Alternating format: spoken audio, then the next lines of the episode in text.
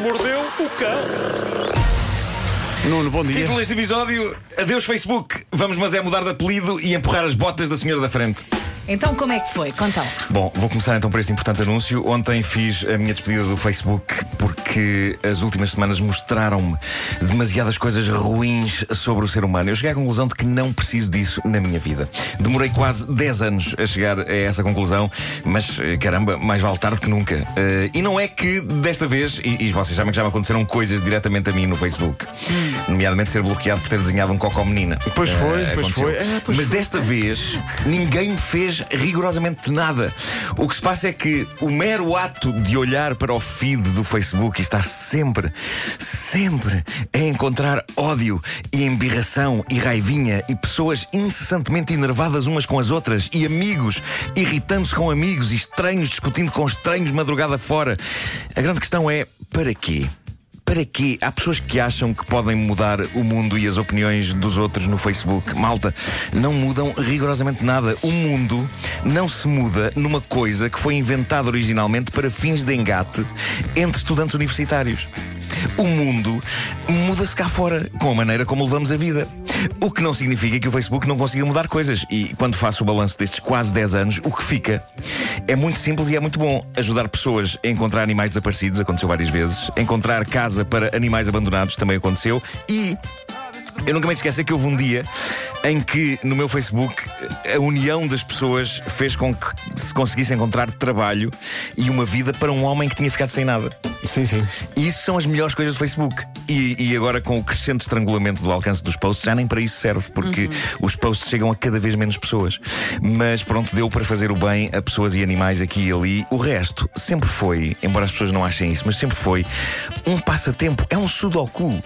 É, é um passatempo para pessoas que, tal como nas discussões dos tempos de criança, gostam de ficar com a última palavra. Um passatempo progressivamente mais e mais desgastante para quem se envolve nas discussões e também para quem recebe no feed em busca de alguma coisa de jeito e de útil. Que não há! Não há, por isso, desejo boa sorte a quem lá fica, não a toda a gente, porque há lá hordas de gente ruim a quem não desejo boa sorte, mas à gente boa que fica, sugiro que façam coisas como apanhar mais ar. uh, amar mais ou simplesmente dormir. Porque eu lembro-me de acordar de manhã Oh, isso há tanta boa série.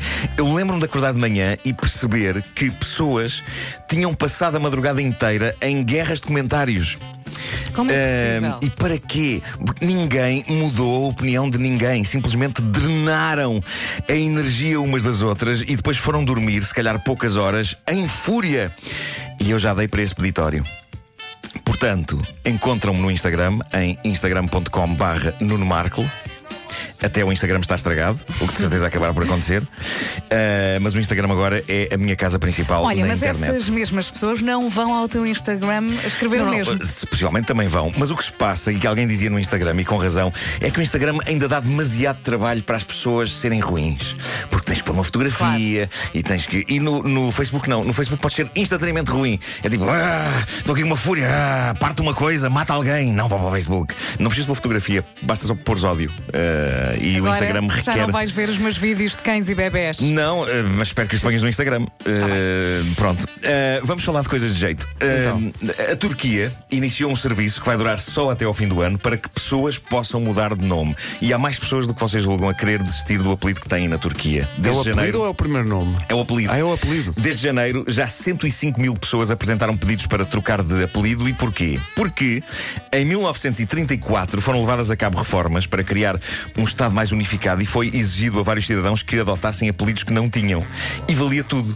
E algumas pessoas escolheram, vá-se lá saber porquê, nomes profundamente estúpidos. E agora os herdeiros dessas pessoas estão a recorrer a este serviço para finalmente se livrarem desses apelidos. Apelidos que muitos deles eles não fazem ideia porque é que os avós decidiram adotar. E uma dessas pessoas é um ator de Istambul chamado Karakasat Tilmis. Ele, ele, ele, não quer mudar o Caraca. Ah, não. não, quer, não, não. Ele vive bem com o Caraca.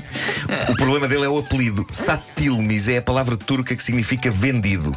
Diz ele que não percebe porque raio o avô decidiu escolher este apelido nas reformas de 1934. Mas há mais. Entre os 105 mil, 105 mil pedidos estão os de pessoas que exigem mudar apelidos tais como Chacal. Eu não mudava Chacal. Chacal dá um certo. Não, não, não, não, não, não, Eu se me chamasse Nuno Chacal, deixava estar. Eu também. Um chacal com o homem que mordeu o cão. Mais apelidos. Nu.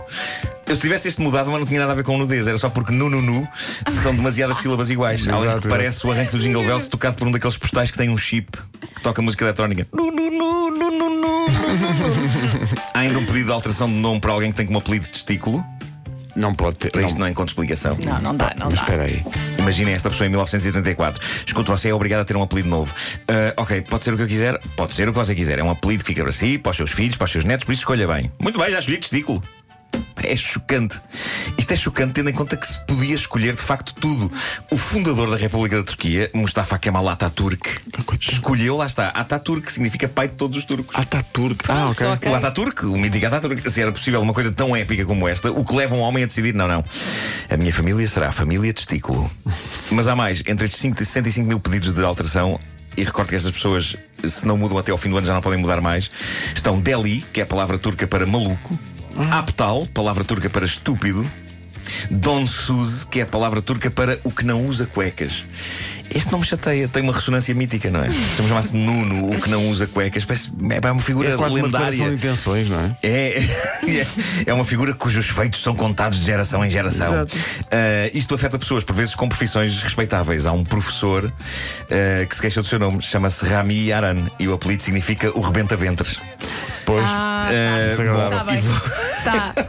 Vou terminar com pequenas vinganças. Há um grupo do Reddit sobre histórias de pequenas vinganças contra vilões do dia a dia. E um utilizador chamado Unsophisticated Olive, azeitona não sofisticada, o podia ser um apelido turco, eh, conta a história real sobre mau comportamento em aviões, que é uma coisa que acontece muito. Este indivíduo diz o seguinte: Estou num voo low cost a partir de Londres, daqueles que têm pouco espaço para as pernas. A companhia low cost tem a política de que cada pessoa só tem direito a uma bagagem de mão, apenas uma. Isto para mim não é problema, porque costumo viajar só com uma mochila, mas há pessoas que trazem tudo. Entra então esta senhora, vinha com três sacos e acertou com eles em várias pessoas que já estavam sentadas sem pedir desculpa a ninguém. Era uma senhora que ainda por cima cheirava mal. E diz ele: adivinha em que lugar ficou? Mesmo à minha frente. E mal se senta, ela tira as botas e decide empurrá-las para debaixo do assento dela. Ou seja, as botas surgem aos meus pés, no espaço exíguo que eu tenho para meter as pernas. Obviamente, empurro com os meus pés as botas para a frente. E não deviam cheirar bem. Possivelmente não. A dada altura, diz ele, fui à casa de banho. Quando volto para o meu lugar, ela empurrou de novo as botas por baixo do banco e estão outra vez a ocupar o espaço dos meus pés. Sabem o que fiz? Diz ele. Peguei numa das botas e atirei-a para um dos compartimentos das malas sobre as nossas cabeças. Aproveitei para tirar a minha mochila, sentei-me, empurrei a bota que sobrava debaixo do banco para a frente e pus a minha mochila a servir de barragem para impedir a bota de voltar a ocupar o espaço dos meus pés. Depois, dormi uma cesta santa. A cara da senhora quando aterramos foi impagável. Ela não fazia ideia do que tinha acontecido. Onde estava a bota que lhe faltava? Ela tentou perguntar-me de uma maneira rude e eu. Eu fingi que a senhora não existia, porque ainda por cima estava com os headphones a ouvir música. Saí do avião, deixando a senhora para trás, satisfeito por ter vencido esta pequena batalha. Pá, lindo. Épico. Isso é, no fundo, isso, é no, isso é no fundo um Facebook dentro do avião. É um Facebook no avião, sim, é? sim, sim. É um Facebook Sabe o que é que eu odeio? Uma coisa que eu odeio nos aviões são pessoas que atiram o banco para trás. Epá, sem ter a cortesia de o fazer devagar e, e já agora de perguntar, desculpe, importa-se, porque às vezes as pessoas Às vêm- vezes basta olhar. Há espaço tão exíguo que eu fico, com as- a pessoa fica ao teu colo, fica, fica o assento inclinado à tua frente, como, co- ficas com a nuca de uma senhora, com a cabeça de uma senhora ou de um senhor. É fazer festinhas, Ahm, pronto, até a pessoa adormecer. claro, não tens é pá, outra se calhar E hipótese. se as pessoas demoram, uh, uh, já, já, já está a saída do avião abertas, chegaste, não é? As pessoas estão a sair e está tudo naquele corredor. Uhum. Sim. As pessoas que demoram muito tempo a tirar as tirar suas coisas, malas, sim, sim, sim, atrasando todas as pessoas que vêm atrás. a Claro, são pessoas que têm o seu tempo, que Tem- têm a sua. Sim, sim, E gostam de tudo ali há tempos Gostam à de espera. viver devagarinho. E elas ali a tirar. E as pessoas que tiram as malas abrem, Sim. tiram lá de dentro o telemóvel, vão ligando, Claro. têm rede, não é? E- e, o pessoal todo lá atrás. É. Sim, sim, sim. E possivelmente vão ao Facebook, vão, vão ao, ao telemóvel para ver o que é que se passa Agora verdade. fiquei enervada só de pensar. Não se passa nada. no Facebook.